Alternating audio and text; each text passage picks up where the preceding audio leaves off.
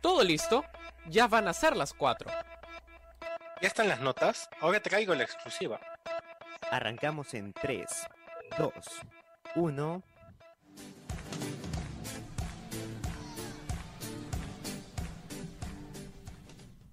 Hola, hola, ¿qué tal? Muy buenas tardes y bienvenidos a un nuevo episodio más de Sin Censura aquí en Radio Zona PUC. Hoy es 30 de septiembre, ya estamos acabando el mes de septiembre, se acaba, eh, por cierto, el otoño, invierno que, que aún sigue con nosotros. Y, eh, por cierto, se acaban los días de, labo- de labores eh, de Diego Sánchez, pero antes que nada, eh, es un gusto estar con ustedes cada semana aquí en Sin Censura, trayéndole las noticias más importantes de una forma distinta, una perspectiva cuasi cómica que lamentablemente la semana pasada tuvimos un hecho desagradable como censurar un comentario y es por esta razón que vengo con la camiseta de la Unión Soviética porque aquí no censuramos nada. Así que antes de dar el pase a mis compañeros, queremos esperar que sucesos ocurridos como la semana pasada no se vuelvan a repetir en este programa, un programa libre y sin censura. Ahora sí, Diego Sánchez, buenas tardes y bienvenido a Sin Censura luego de el problema con migraciones que tuviste la semana pasada. Sí, efectivamente, problemas con migraciones, con el trabajo, explotación laboral, pero deberíamos poner un contador acá si el programa durara hasta las 4 de la tarde para que pueda cantar Me Liberé. Pero, bueno, una semana bastante movida en todo ámbito, tanto nacional como internacional, deportivo también. Sí. Y veremos qué es lo que tenemos para este programa del día de hoy. Pablo Samaniego, buenas tardes. ¿Qué tal Dupont? ¿Qué tal Diego Sánchez? Y bienvenidos a todos los que ya se están conectando a esta nueva edición de Sin Censura. Tú vienes de rojo, yo vengo de negro por el luto de la lamentable racha que se ha roto de Sin Censura de poder transmitir todo sin filtros, pero ya a partir de lo que ha pasado la semana pasada, como ya comentó nuestro colega, pues ya no está. Hemos tenido que que romper nuestros rompiste, propios ¿no? principios. A ver, Los principios que tú rompiste. principios que estuvieron ahí y que obligaron por el bien de la sostenibilidad de este programa que se mantenga al aire, que tuvimos que romperlos. Pero bueno, este sí, tenemos un programa muy recargado de noticias, de política, de fútbol y de muchas varias cosas, así que vamos a darle. Antes que nada, este es el momento de hablar del tema de noticias de esta semana. ¿Qué ha ocurrido esta semana? Vamos con las noticias, sin censura. Iniciamos en primer lugar porque hoy es el último día de campaña para los posibles alcaldes y gobernadores regionales en todo el país. Un dolor para los cocodrilos en el bolsillo. El Banco BBVA y Falabella anuncian nuevas comisiones para los que tienen cuentas en estos centros financieros. Aumentan las protestas y muertos en Irán tras el fallecimiento de Mahsa Amini en Irán el pasado 16 de septiembre. Y la sección .edu lleva a que el Instituto Confucio mantiene la, calidad de enseñanza en chino mandarín.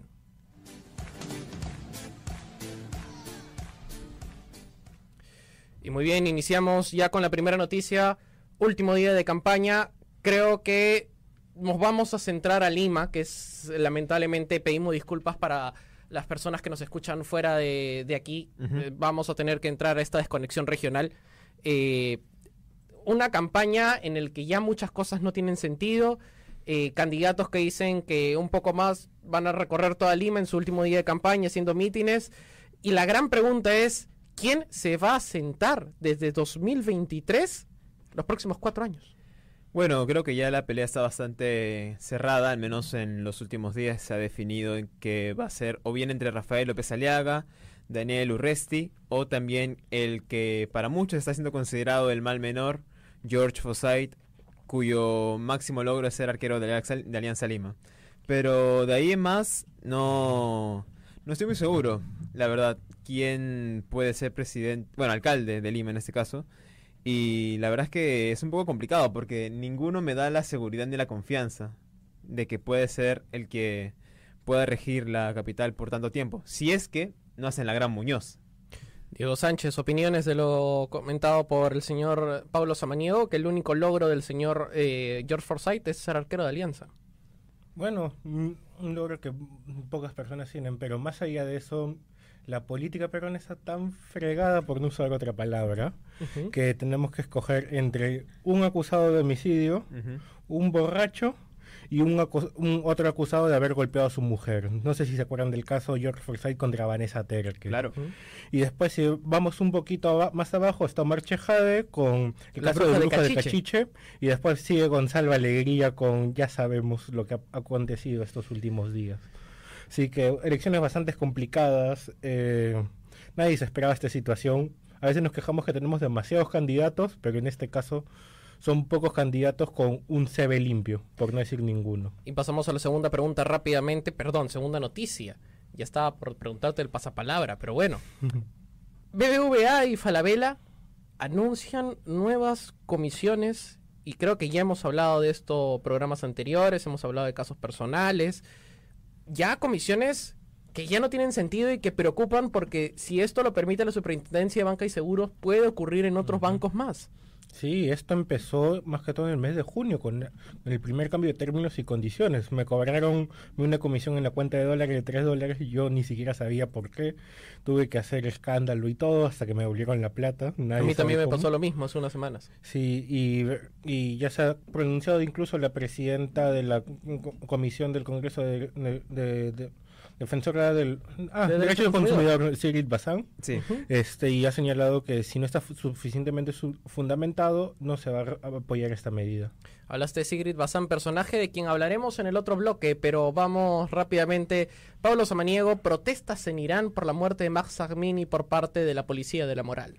Sí, una protesta que ya se está yendo incluso más allá de Irán. Están tomando las embajadas de este país en otros lugares, tanto en Europa como también en Estados Unidos, en Asia y tal.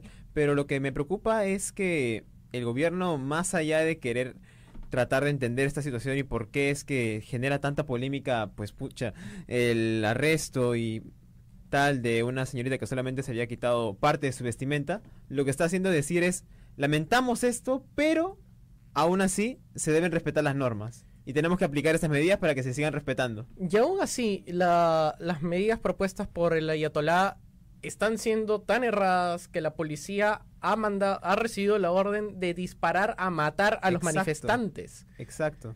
Y ojo con, con esto que para muchos es la primera revolución feminista. Ojo que, eh, bueno, también nosotros, nosotros no somos quienes para hablar de esto, pero es una visión muy occidental de, de la, de la situación.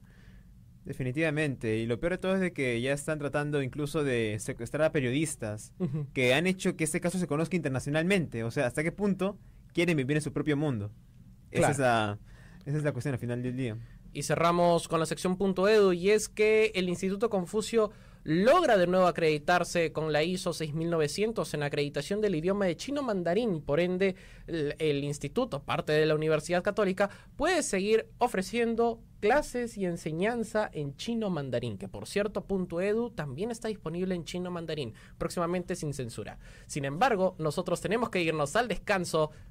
Se ha pasado 14 minutos del primer tiempo. Vamos al corte comercial y regresamos con el segundo tema acerca de la censura en la PUC. Estas han sido las noticias sin censura.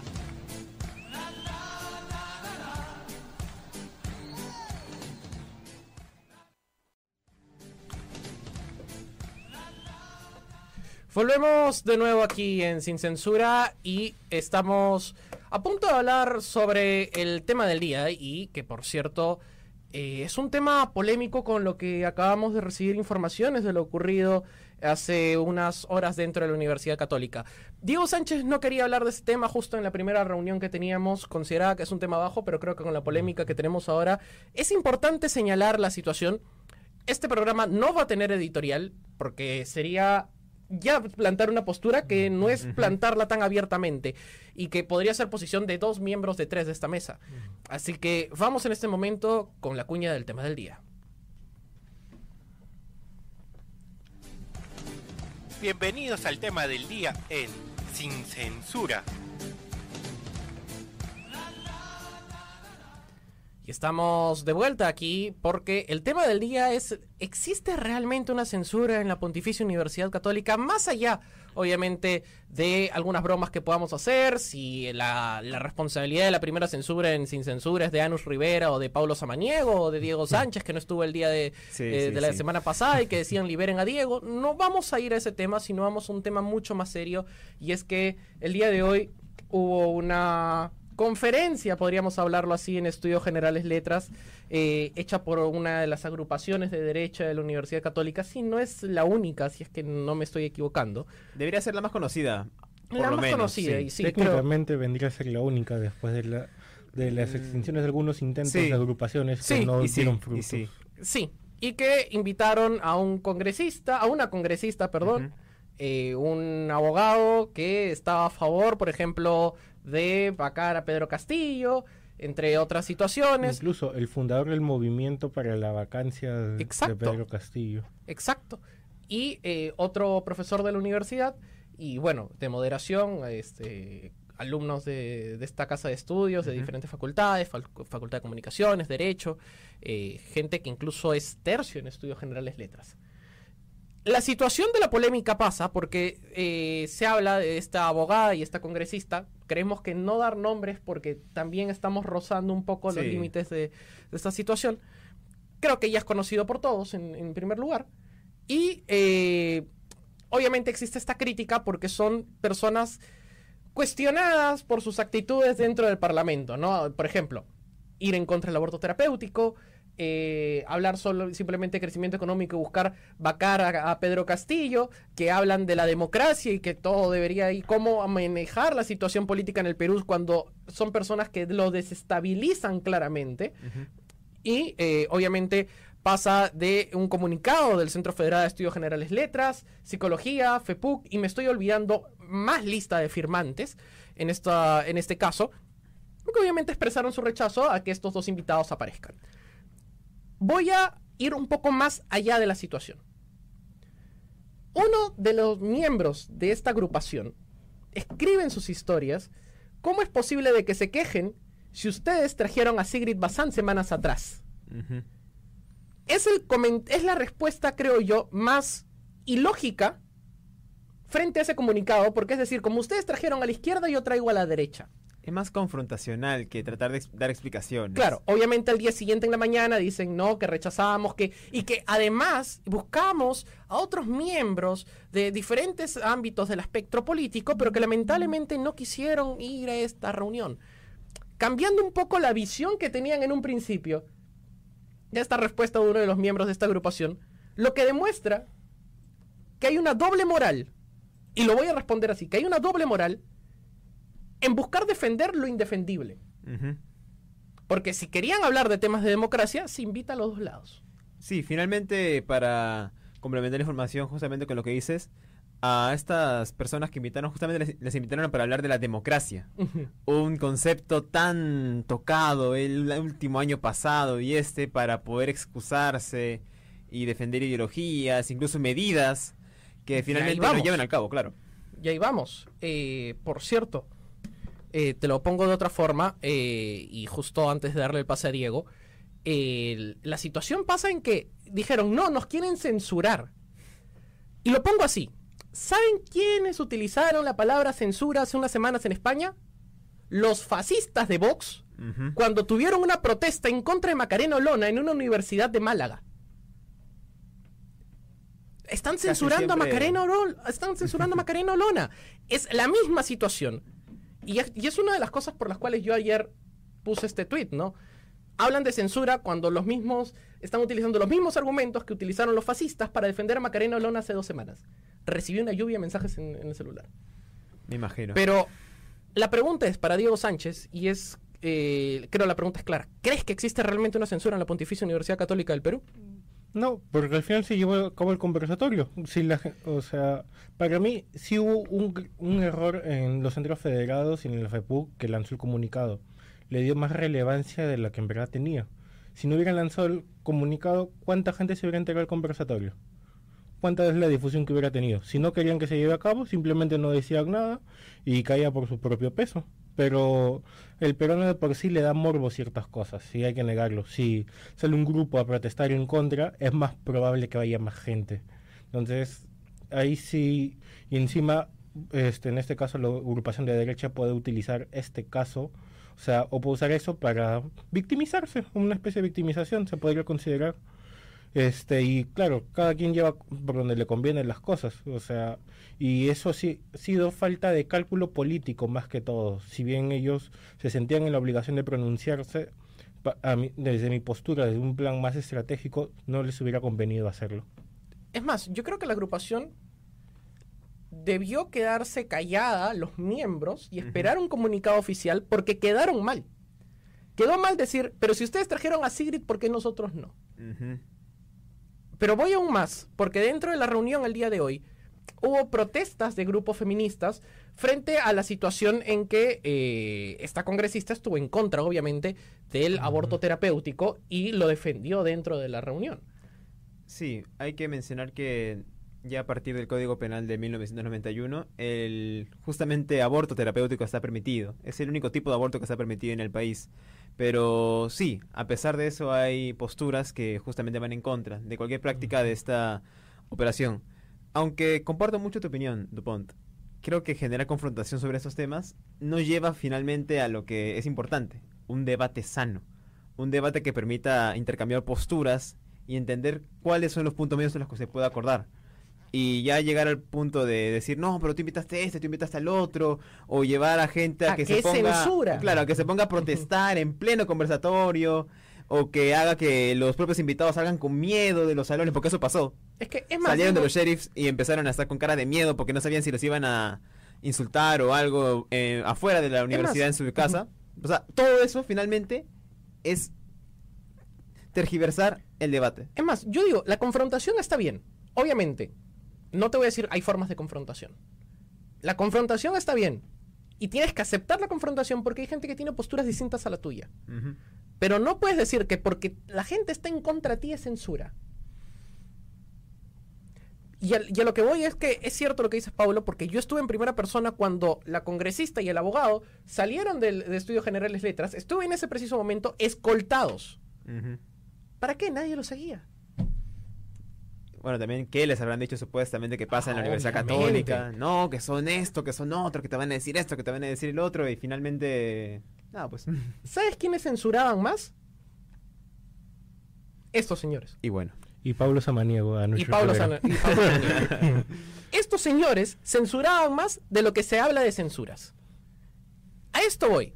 En que no existe una censura como tal en la Universidad Católica. Y aún así, yo creo que podríamos hablar del escándalo del año pasado de Estudios Generales Letras. El escándalo del misoprostrol. Que podríamos hablar de censuras pero podríamos hablar sobre normativas, que estás bajo una iglesia católica, hay un debate. Sí, supuestamente porque habían dado un manual presuntamente Exacto, para realizar porque es un manual no terapéutico, porque no está dentro de la legislación. Lo dejo ahí. Hay un debate de censura. Pero censura como tal, que porque tú eres de derecha te van a ver mal, no existe.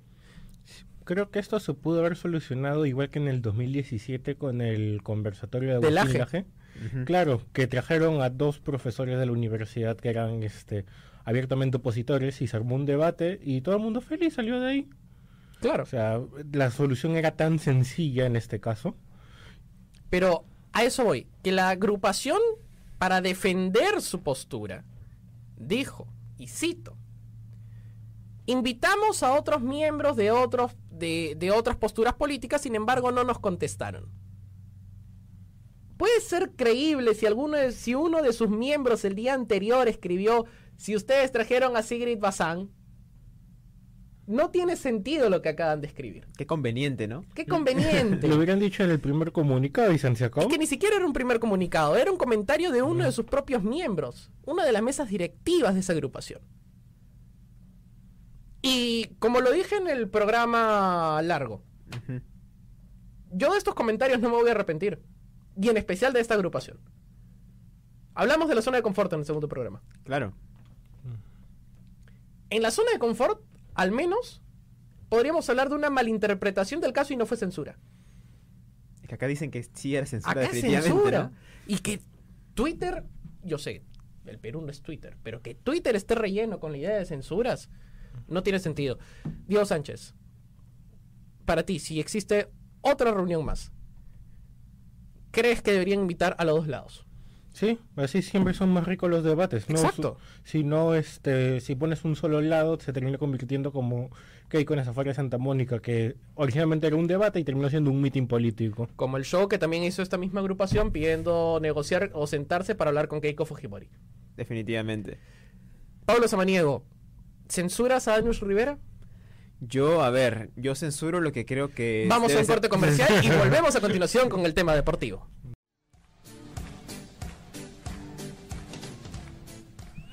Volvemos, antes que nada, eh, queremos pedirte una disculpa, Pablo Samaniego. Ya Gabriel Cabrejos en los controles nos está anunciando de que No. teníamos que cortar esta sección. Yo no Pedimos- nada, ponte, yo no quiero saber Pedimos nada de- disculpas de esta censura. Así que, antes Así que como nada, censuró a Anush. Me han censurado sin censura, ¿eh? Eh. Quédense con eso, quédense con eso en la conciencia. Mañana, eh, perdón, el próximo programa viene Diego Sánchez Valdivia. eh, Sería bueno. va, va a sentarse en la posición de Paulo si sigue con lo mismo. Vamos, ahora sí. eh, ¿Qué tal, Diego? De seguro nos estás viendo. Vamos aquí, por cierto, a hablar sobre el tema deportivo. Y es que esta mañana, esta mañana. Perú ha presentado un documento junto a Chile, pero la demanda es peruana, en que Perú pide al Tribunal de Arbitraje Deportivo, más conocido como el TAS, poder jugar el Mundial en reemplazo de Ecuador. Hace dos semanas, creo que dijimos aquí, lo mejor que le puede pasar a Perú es que no vaya. Dijimos que no tenía equipo tampoco. No tenía equipo, que no se merece. Corrección, no tiene equipo. No tiene. O sea, el partido contra El Salvador, que El Salvador te haya marcado un gol es un problema. Y sí. Porque Perú jugó mal. Contra México jugó peor. Obviamente México jugó más mal, pero consiguió una oportunidad clave con el Chucky Lozano y marcó el gol. Y dos goles ocasionados por tiros de esquina. Y Reynoso, que supone que es ratonero, no sabe ni defender una- un tiro de esquina. Lo pongo de otra forma. El primer gol peruano en la era Reynoso es un autogol. Ah, bueno, no es la primera vez que lo hace. En Cruz Azul, en No, Universitario, es que- es que en Melgar. Es que si vamos a esta novela, entonces los primeros partidos de Reynoso siempre pierde y gana algo. O sea, yo no creo que Perú No, gane la Copa no. América. No, ni. Tal vez los, boli- los bolivarianos también. Los bolivarianos, no, los panamericanos, clasificamos a los panamericanos y conseguimos algo. No, porque panamericanos también juega Brasil y Argentina, Ah, así que cierto. lo dudo. A un juego sudamericano. Pero volviendo al tema principal. O una Copa Kirin, quién Una sabe. Copa Kirin. Pero volviendo al tema principal. ¿Por qué Perú necesita ir al TAS a buscar algo que no se le va a, eh, no, no se le va a acercar? O, o están esperando un show a lo Pablo Guerrero. Perú no va a ir al Mundial. Esto hay que dejarlo en claro y lo volvemos a repetir de esta tribuna. Perú no se merece ir a un Mundial, ni tampoco lo va a hacer así llame al Papa. O sea, la peor sanción que puede poner el TAS ahorita es que Ecuador no pueda clasificar al siguiente mundial y no dispute las Exacto, eliminatorias. sí. Pero este mundial ya es hablado y sacramentado. Eso es lo que este lo que en este caso quiere hacer Lozano es borrar el papelón histórico que hizo en las eliminatorias pasadas y lo que le recrimina a la hinchada más que todo por la salida de Gareca. Yo sí estoy de acuerdo en la salida de Gareca, no estoy de acuerdo en la designación de Reynoso. Había mejores candidatos, mejores pro- prospectos y bueno, ya sabemos qué tan mediocre es esta federación peruana. ¿Te Una animas a dar algún nombre, Diego, de algún DT que te hubiese gustado? Becaché se me hubiera gustado. Mm. Pablo Samaniego, hablamos sobre el gran problema de la desorganización en el fútbol femenino, en que no hay dinero para poder armar bien una liga, en que ¿dónde va a haber preparación para las chicas si la Copa Libertadores es la próxima semana? Entonces, a lo que voy. Tenemos tantas otras preocupaciones en la Federación Peruana de Fútbol como la selección femenina en sí que no tiene lugares donde practicar, que los comentó Camila Zapata hace unas semanas a nosotros, que llegan y tienen sparrings de poca calidad. Luego tenemos los fiascos de la Copa América y luego se preguntan, pero ¿por qué tenemos tanto fiasco en el fútbol femenino? Porque no hay apoyo, no hay dinero, no hay inversión. Y el dinero que tenemos lo tenemos que gastar en el Tribunal de Arbitraje Deportivo. Sí, es curioso porque justo ahora que comentas lo que estábamos hablando hace dos semanas, cuando se resolvió desde la FIFA el caso de Byron Castillo, dijimos claramente, en dos meses no le van a dar una presunta clasificación de Perú en mesa, si en caso de perder al TAS. Y creo que lo reafirmo porque es imposible de que en tan poco tiempo se tome una decisión tan apresurada. Sobre todo cuando en el hipotético caso de que Perú esté en el Mundial estaría qué? Enfrentándose a Qatar, nada más y En nada el menos inaugural, en el primer día del mundial. O sea, ¿te imaginas el rochezazo que sería que estuviésemos, que estuviésemos ahí? ¿Cómo se, ¿Cómo se podrían preguntar los demás países? Oye, ¿y ¿Perú cómo clasificó? pero ¿cómo lo clasificó? ¿Dónde ponemos en la figurita del álbum Panini a la selección peruana? Ajá. ¿Dó- ¿Dónde pongo la padula? ¿Encima de la cara de, de Mariano Castillo? ¿Dó- ¿Dónde pongo la padula? Es que es todo un cargamontón que solamente trata de excusar algo que ya sucedió. O sea, ya, punto. No clasificamos. Y lo- intentamos en el repechaje, no se dio, pero ya querer ocupar un cuarto puesto en las clasificatorias, desclasificando a Ecuador y ojo que también está las intenciones de Chile, porque ellos dicen, no, como jugamos contra Ecuador y ellos tenían a un jugador mal inscrito, a Igual nosotros suman. nos deben dar los puntos Igual no necesarios. suman, Y bueno. igual no suman. Sacamos la No. calculadora con Diego Sánchez. Suman para llegar al quinto, pero el Y cuarto... suman al quinto, pero no llegan al mundial. Ajá. Bueno, supuestamente dijeron de que Y ellos también podían alcanzar el sigue cuarto. arriba. Sí. Aún así Perú sigue arriba. Si sucede esa situación, Perú sigue arriba. O Pero sea, imagínate todo el tiempo que tienen que tomar. O sea, mírate todas las decisiones que tienen que tomar en menos de 60 días. o sea, no, pa- ni para siquiera en que- 60 días. Para que Chile vaya, o sea, literal, para que Chile vaya al mundial, lo que tenía que hacer es básicamente eliminar a Ecuador dejándolo con cero puntos en la Y eliminatoria. aún así eso- pasa Perú. y eso aún pasa así Perú. pasa Perú. Chile no tiene ni una oportunidad para nada. O sea, hay que ser sinceros y creo que acá vamos a tener comentarios de chilenos en los comentarios que se van a decir, pero no, que esto, que, ¿por qué? Chile no tiene posibilidad de ir ni a la vuelta de la esquina. Ya fueron a Qatar a jugar hace una semana y, y miren en qué acabó. O sea, ya fueron a Qatar. Golazo de la selección de Qatar. ¿eh? Ya de- fueron a Qatar y miren qué les pasó. Es lo único que van a estar más cerca de Qatar. Y Alexis Sánchez fallando penal en el 87. Chile ya fue a Qatar en la fecha FIFA anterior y eso es lo máximo que va a Qatar. Igual que Perú, ya fue el 13 de julio, el 13 de junio. No va a haber más para estos dos países. Pero la gran pregunta es, ¿qué tiene que ver Lozano aquí? Y esto es algo de que los periodistas deportivos salieron la vez pasada, no, pero que tengan la esperanza de que Perú pueda ir al Mundial, que esto que lo otro. Hay que ser realistas. ¿Con qué equipo van a ir a un Mundial? A pasar papelones. Sene- Senegal con Mané nos va a meter 5 o 6. Y Países Bajos que está reestructurándose bajo eh, Luis Vangal, otros 5 y 6. Y Qatar, si es que no nos gana, ahí empate a uno tal vez. Diego Sánchez, llevamos un curso de Derecho Deportivo. ¿Recuerdas cuánto cuesta llevar un caso al TAS? 50 mil dólares. 50 mil dólares. Imagínate que sean 50 mil dólares si en el fútbol pierdes femenino. el caso, y 50 mil dólares en el fútbol femenino, esta liga se pone casi a nivel Argentina.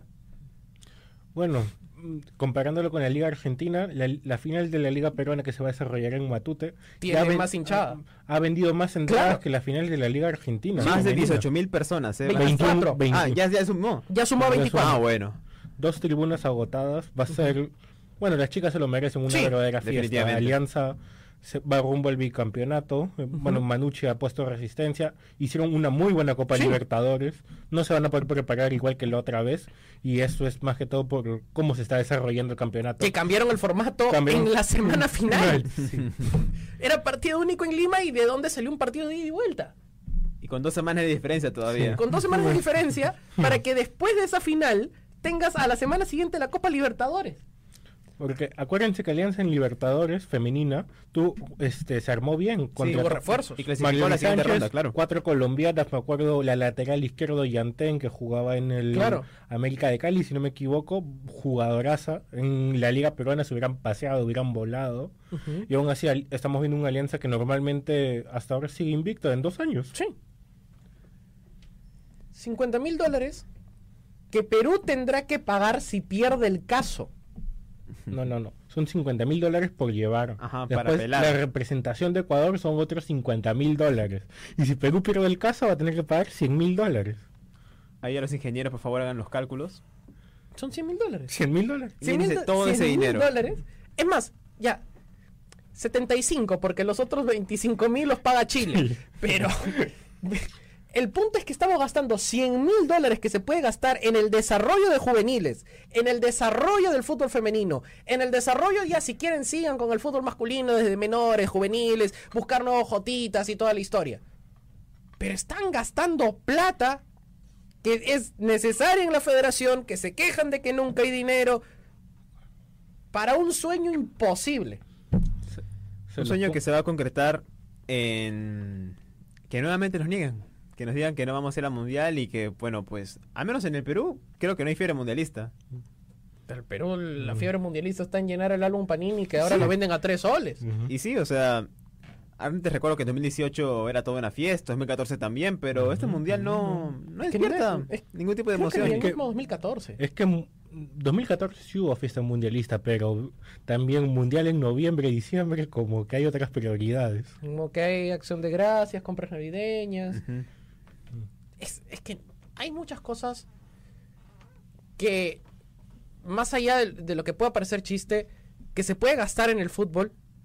Porque obviamente la, la Federación Peruana de Fútbol no es una federación perteneciente al IPD, así que tiene inversiones. Es que no sé quién es la defensa legal de, de, la, de la selección peruana. No creo que sean los mismos de Pablo Guerrero. Y aún así los de Pablo Guerrero hicieron magia. Sí, y ¿Por qué? pa- porque Pablo Guerrero contrató al abogado de Messi, si no, si no se equivoco.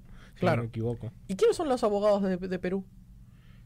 Ni, ni si, te lo pongo así, ni siquiera son los abogados que contrató Alianza en el 2020. O sea, estos abogados son NN. No han dado la cara, ni siquiera. Porque realmente, si alguien consigue quiénes son los abogados de la, de la Federación Peruana de Fútbol, es buena pregunta para preguntarles cuánto están ganando de honorarios. ¿Cuánto es realmente lo que están... Obviamente no puedo utilizar la palabra que está pasando por mi mente, pero no lo hagas, pero inicia con E. ¿Cuánto realmente tienen de esperanza y qué artilugios legales van a utilizar para probar esta situación? Porque si van a utilizar el audio del Daily Mail, Mm. es un audio que tienes que probar el origen. No es porque lo publicó un diario y hay que usarlo. Porque yo puedo grabar ahorita a Pablo Samaniego hablando como ecuatoriano y digo que soy Bayro que él es Bayro Castillo y que nació en Ecuador. Y listo, pero el mundial. Y pero el mundial no tiene sentido. Consi- considerando que en Perú somos tan creativos, este Ricardo Morán podría ser yo soy Byron Castillo y ahí vamos al mundial. Es que hay, hay cosas que ya no tienen sentido. Y es más, Perú ya tuvo un, un caso previo, Max Barrios, y nunca pasó nada. Entonces, bajo el precedente de Max Barrios, en el que Perú siguió jugando el sudamericano porque Ecuador nos quería sacar de ese sudamericano y jugar el partido final con Chile, ahí tienen el ejemplo. No va a pasar nada porque ya hay un precedente legal, que es el caso de Max Barrios. Muy bien, eh, vamos a un pequeño corte. eh, ya para ir al último bloque, el bloque de miscelánea aquí en Sin Censura. Estamos en Radio Zona PUC y esto es Sin Censura. Antes que nos censuren, por cierto.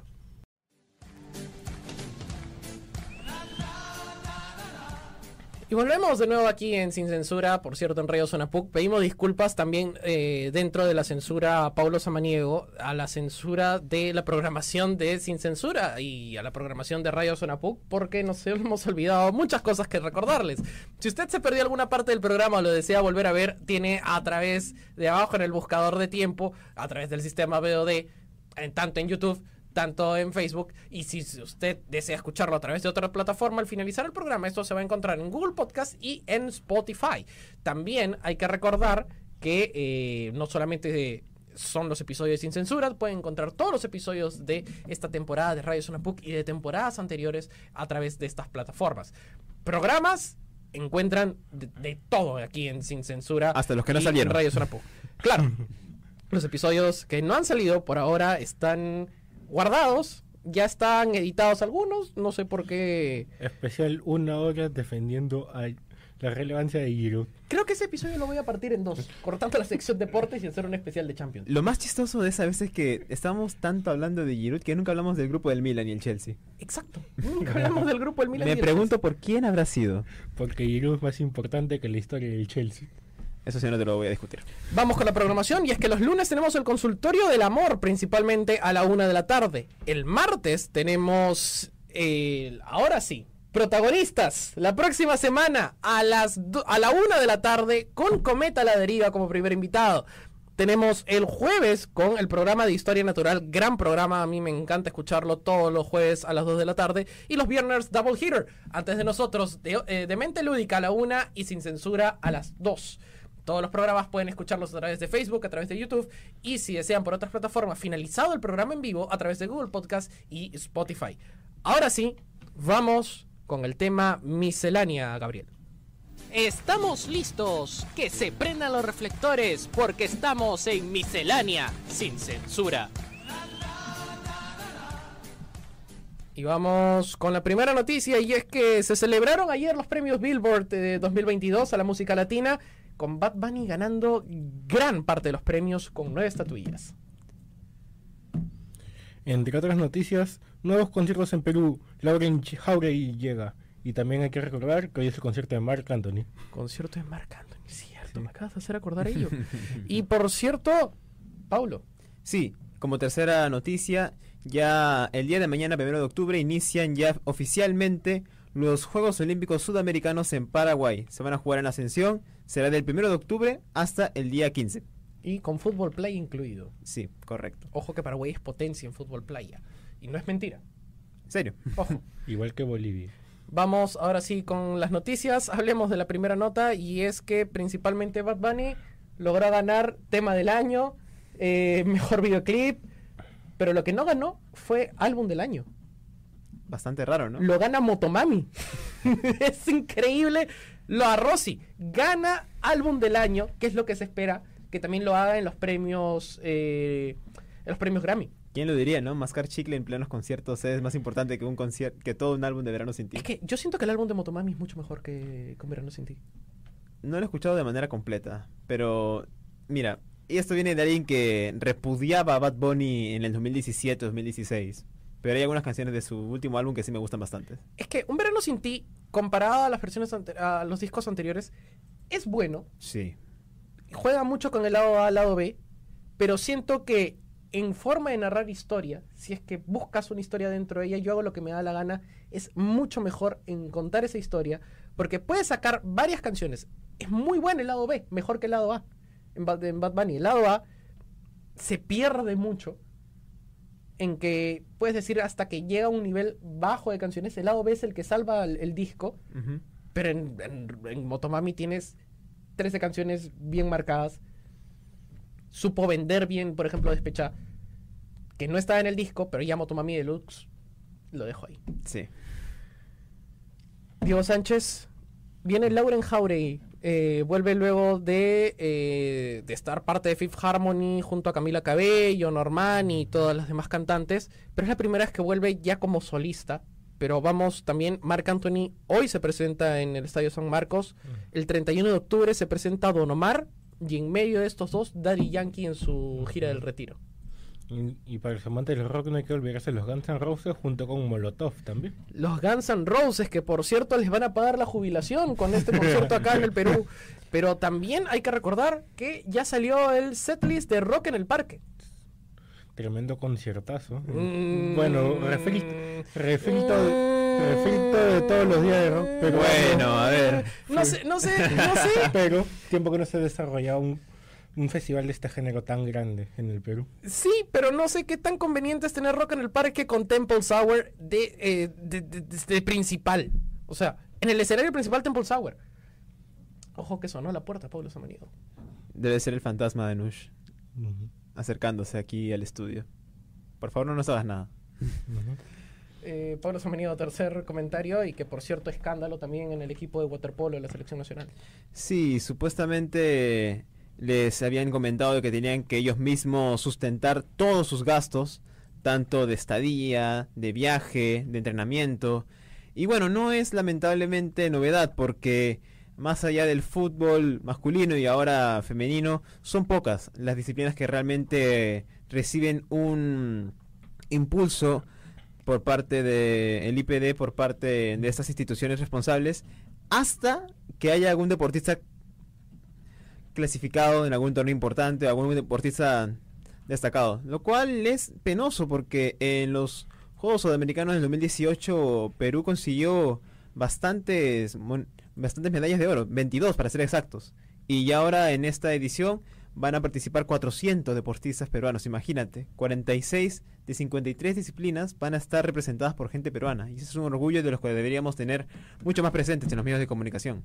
Muy bien, vamos ya a la sección de eh, comentarios del público. Pablo, ¿podrías abrir la puerta, por favor? No quiero, ¿Puedes abrir la puerta, Pablo? no Samaniego? quiero. Abre la puerta, Paulo. A mí me dijeron que el que busca donde no debe se encuentra con lo que no quiere. Abre la puerta, Pablo. Samaniego, Abre la por favor. puerta, por favor. A ver, estoy tan asustado como ustedes, ¿eh? Un momento, por favor. Estamos en directo, Pablo Samaniego está dispuesto a abrir la puerta. Y la verdad es que no va a encontrar a nadie. Pero vamos a leer los comentarios del público en este momento. El primer comentario es un saludo para el dueño del polo, parte de Gianfranco Farías. Volvió Gianfranco Farías. Ha sido comentante de este, de este programa que ha sido asaltado afuera del auditorio de letras, lamentablemente. ya salió de rehabilitación después Salió de perder tanta plata rehabilitación en por las apuestas. apuestas, obviamente. Luego tenemos a Renato Gonzalo Vivanco Espinosa. Finalmente el mejor programa del Universo 7. Saludos del asentamiento humano Juan Reynoso. Qué buena. Luego tenemos a Daniel Alejandro Beramendi Rivera. A ver. El mejor programa para escuchar mientras cocino mi arroz con atún. Saludos a los Diegos y al impostor. ¿Qué Al fue, Pablo? impostor. Por el impostor. Mira, para alguien que tiene tan buen gusto culinario que es el arroz con atún, me parece un comentario muy bajo de tu parte, Daniel. No me parece a mí. Eh, Anos Rivera diciendo Pablo te extrañé. Yo no. Ojo, ojo, pongan los comentarios en vivo en Radio Zona Puc porque esto va a seguir con la novela. Ay, no. Luego viene Fabricio Yaico que dice, yo soy Hey. zurdo y no soy castillista. ¿Qué tal, Fabricio? Qué bueno que tengas buenas decisiones en tu vida. Anush vuelve a contestar hace 22 minutos diciendo, Paulo me censura. Y lo voy a seguir haciendo si pones comentarios así como el de la semana pasada. Eh, luego vuelve a comentar y dice que este jueves todos son alianza. Por la final femenina. Sí, Luego- preparado solamente para que Manucci haga la gran universitaria Mm, o la gran binacional. mm, Va a estar divertido eso. mm. Luego eh, menciona acá el señor Gonzalo Vivanco, eh, que creo que se ha equivocado de carrera, porque ha mencionado la prestigiosa periodista Anus Rivera. eh, Ni siquiera es comunicadora. Desarrollera es. desarro- no es comunicación. No es comunicación. Ha declarado que no continuará con la demanda del copresentador y actual presidente Pablo Samaniego si es que este declara públicamente el nombre de la ¿Presidente de nación? Que no censurará a la, a la- a la actual y posteriores emisiones de sin censura a la señora Rivera. Increíble, increíble la capacidad de imaginación de Renato. A lo que responde. A ver, ¿qué, qué ha dicho eh, agradezco la representación de mi abogado Renato y confirmo sus declaraciones. Frank Aguirre responde, se nota el profesionalismo y la pasión por el fútbol. Por favor, mándale un saludo a mi buen amigo Patrick Edu Fernández Dávila Villanueva, que es muy fan de ustedes y ve su programa siempre en las escaleras de su edificio. Eh, ¿Le envías un saludo a Patrick? Sí, un saludo a Patrick, este, que nos siga viendo de la escalera de su edificio y ojalá no se caiga de cabra. Es que, eh, es que oye, le, le han malogrado las escaleras al pobre. este, ¿Tanto así? Perdón, le, le han malogrado. No, perdón. Le, le han malogrado el ascensor al, al pobre. Que ya no puede acceder. Bueno, eh, Anush que comentaba que abrieras la puerta, seguramente volverá a salir. Eh, Creo que acabo de ver que has entrado a Bumble. No, no sé por qué, señor Ah, Samaniego. no, no, no, en Infobae para Ah, leer unas Infobae, cuantas sí, cositas. Infobae. En- a- Ahora sí le dicen, ¿no? Ahora, ahora le llaman Infobae. Es- así como hay gente que busca Dios artículos académicos en OnlyFans también. ¿no? no tenemos más comentarios. Eh, ¿O ves si hay alguno más? Ah, Paulo abre la puerta CRJ. ¿Qué significa ese acrónimo? ah? Ujú. Eh, Hace referencia a la parte de un bote. El Eh, que entiende, entendió. No, Mm, comunistas rajando de... eh, comunistas rojos creo que se llaman. No, no, no entiendo a, a qué No entiendo por qué tienen ese sesgo. sesgo agresivo Sí. en, en estas situaciones. Muy bien, comentarios finales, Diego Sánchez. Esperemos que ya hayas tenido una solución con tu problema de migraciones, con ese pasaporte que, que ya esté arreglado. Entonces, ya esperemos que, que puedas asistir a los demás programas aquí en el estudio. Bueno, sí, ya estoy a una hora y cinco minutos de obtener mi libertad, por fin. Tic tac, tic para tac, tic poder tac, cantar tic Me tac, tic tac, Liberé. tic tac. Ojalá hubiéramos podido hacer un programa especial con un contador. Ta- falta tanto tiempo para que Diego sea libre. Pero bueno, no se puede por- porque hay más gente que va a ocupar el, el estudio, pero siempre es grato compartir un programa más con ustedes. Pablo Samaniego.